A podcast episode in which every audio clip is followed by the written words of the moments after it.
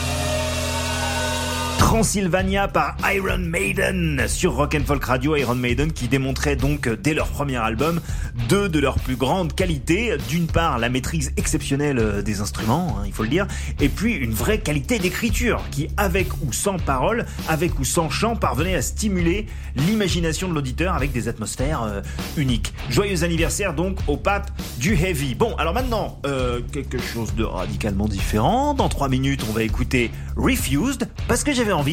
Mais avant, j'ai fait un truc que, que je m'amuse à faire de temps en temps. J'ai ressorti mes vieux CD sampleurs de magazines de métal de la fin des années 90, début des années 2000. Euh, généralement, je les ressors un petit peu au pif comme ça et puis je vois sur quoi je tombe. Alors ce matin, je suis tombé sur le volume 51 des sampleurs de Rock Sound. Rock Sound qui n'était pas précisément un magazine métal, euh, mais qui néanmoins défendait toutes les variétés de, de rock dont euh, le métal. Et puis euh, le volume 51, c'était quand même le très très gros feu de joie. hein. En mars 2001, euh, il y avait quoi dessus? Le nouveau Deftones, Change, qui était euh, le premier extrait de White Pony, que tout le monde attendait la bave aux lèvres. Il y avait Glass Joe, les Turin Breaks, Terror Vision, et puis un jeune groupe italien, mais alors parfaitement inconnu au bataillon déjà à l'époque et toujours aujourd'hui, je pense.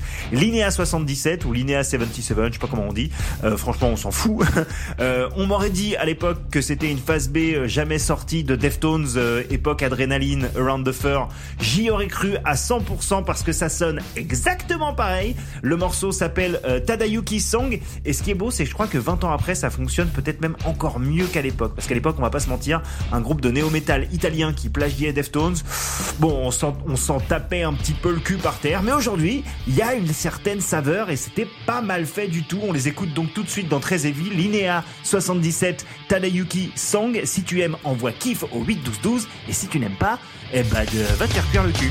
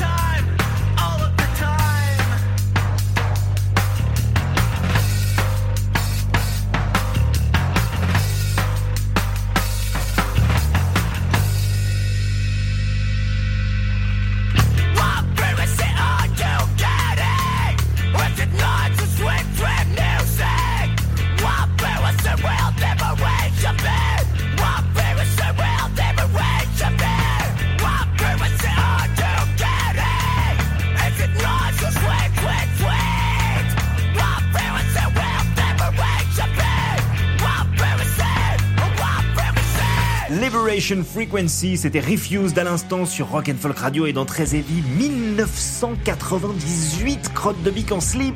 Et ça n'a pas changé d'un iota, c'est toujours la matrice de, de 12 000 groupes de post-hardcore punk mes couilles là, et c'est pour ça que la vie est belle. Hein, voilà, même confiné dans nos caves, il y a Refused. Alors on enchaîne, hein, comme si de rien n'était, avec un truc bien plus récent, un groupe euh, dont le nom nous rappelle que le métal, c'est aussi et surtout de la finesse euh, Funeral Fuck. Alors, Funeral Fuck, euh, leur musique est aussi mélodieuse et épique que leur nom Hein, en gros, euh, si vous aimez en secret Ghost, mais que vous osez pas trop le dire parce que ça fait pas sérieux chez les ayatollahs euh, du trou métal pour les trous métalleux, euh, Funeral Fuck, c'est fait pour vous. Alors c'est tout aussi porté sur l'emphase, la mélodie, les atmosphères macabres avec un petit fond religieux, vislar, un petit peu quichetouille là, mais un petit peu moins pop et plus doom que Ghost, lorgnant souvent vers des influences genre Paradise Lost ou Opeth par exemple. Bref, ça parle de nécrophilie, ça s'écoute en buvant un petit jus de tomate dans un faux crâne alchimie gothique, à la lueur d'un candélabre, avec des bougies de cire rouge, bien entendu, sinon ça marche pas. Euh, et puis pour toutes ces raisons, c'est extrêmement recommandable. Voilà. Ah oui, alors le nouveau le morceau s'appelle The Hallowed Leech. euh, la sensu sanctifiée. On écoute ça tout de suite dans Très Heavy, vous m'en direz des nouvelles. Moi j'adore.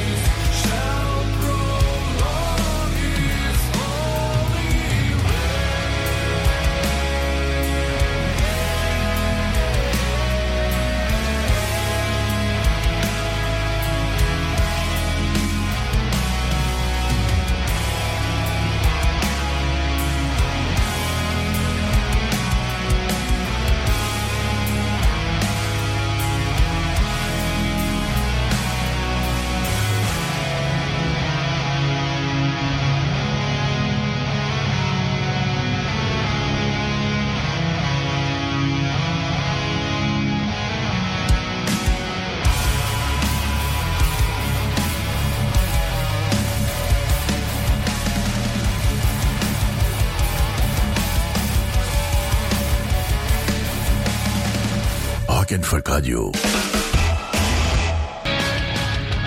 Rock'n'Folk Radio.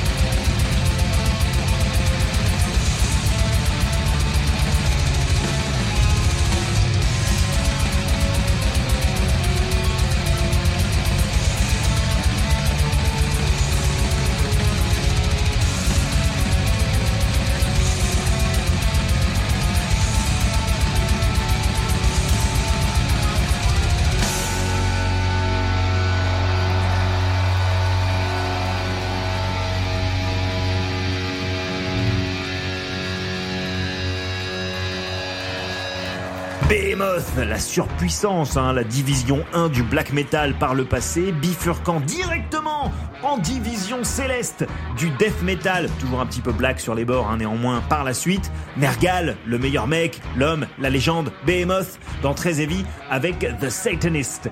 Euh, c'est l'heure de la nouveauté, et là, je suis bien content. Je suis bien content. Pourquoi? Parce que ce sont deux nouveautés françaises que je vous présente. Voilà. Et qu'en 2020, euh, ça fait du bien de pouvoir euh, trouver des raisons d'être fier de notre pays. Hein, voilà, ça court pas les rues, donc on est content.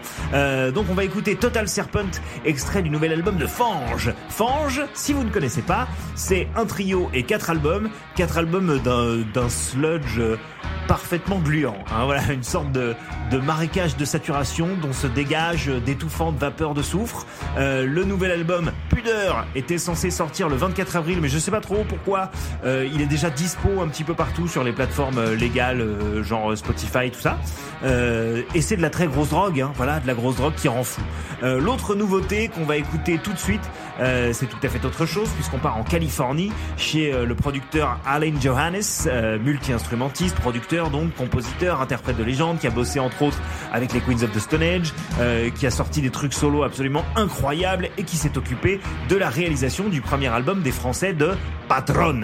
Euh, c'est un premier album, mais pour autant la musique de Patron ne nous est pas totalement inconnue puisque c'est la nouvelle formation menée par Lo, ancien leader de Loading Data, euh, groupe de stoner parisien dont Patron vient miraculeusement euh, combler l'absence. Euh, musicalement, on s'y retrouve plutôt plutôt pas mal puisque euh, c'est un petit peu le même genre d'atmosphère, mais cette fois-ci euh, mis au service de compositions plus denses, plus ambitieuses, plus longues, qui prennent, à mon sens, toute leur ampleur en concert, mais pour ça, faudra attendre un petit peu donc. hein. Euh, quoi qu'il en soit, l'album sort le 29 mai. Aujourd'hui, on découvre le premier extrait en exclusivité sur Rock and Folk Radio. Ça s'appelle Room with a View, et comme tout le reste de l'album, chaque note, chaque drum fill, chaque inflexion vocale sent encore plus le cul que la précédente. Voici Patron sur Rock and Folk Radio et dans 13 heures.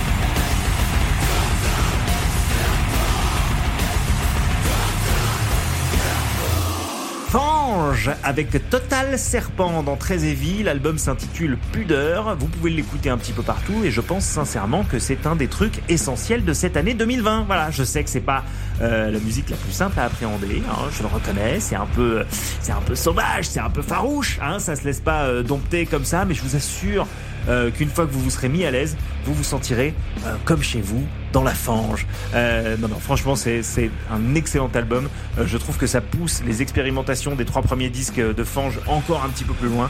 Euh, J'aime leur utilisation euh, d'instruments électroniques. Enfin, c'est super. Franchement, c'est un super album. Euh, bon, sur ce, voilà, je vais arrêter de parler. C'est pas le tout, mais le temps passe. Il faut laisser place à la playlist un petit peu plus fréquentable de Rock and Folk Radio. Très heavy, c'est terminé pour ce soir. Merci d'avoir écouté. Merci de réécouter en podcast et d'en parler autour de vous. Si vous voulez m'envoyer euh, des bises, des recommandations ou des menaces de mort, vous me trouverez un petit peu partout sous le nom de Joe Hume, H-U-M-E, sur les réseaux sociaux. On se quitte avec euh, un dernier hommage aux 40 ans du premier album d'Iron Maiden, Phantom of the Opera. Restez chez vous, on se retrouve la semaine prochaine et d'ici là, ne faites rien que je ne ferai pas car vous vous en mordriez les doigts. Ciao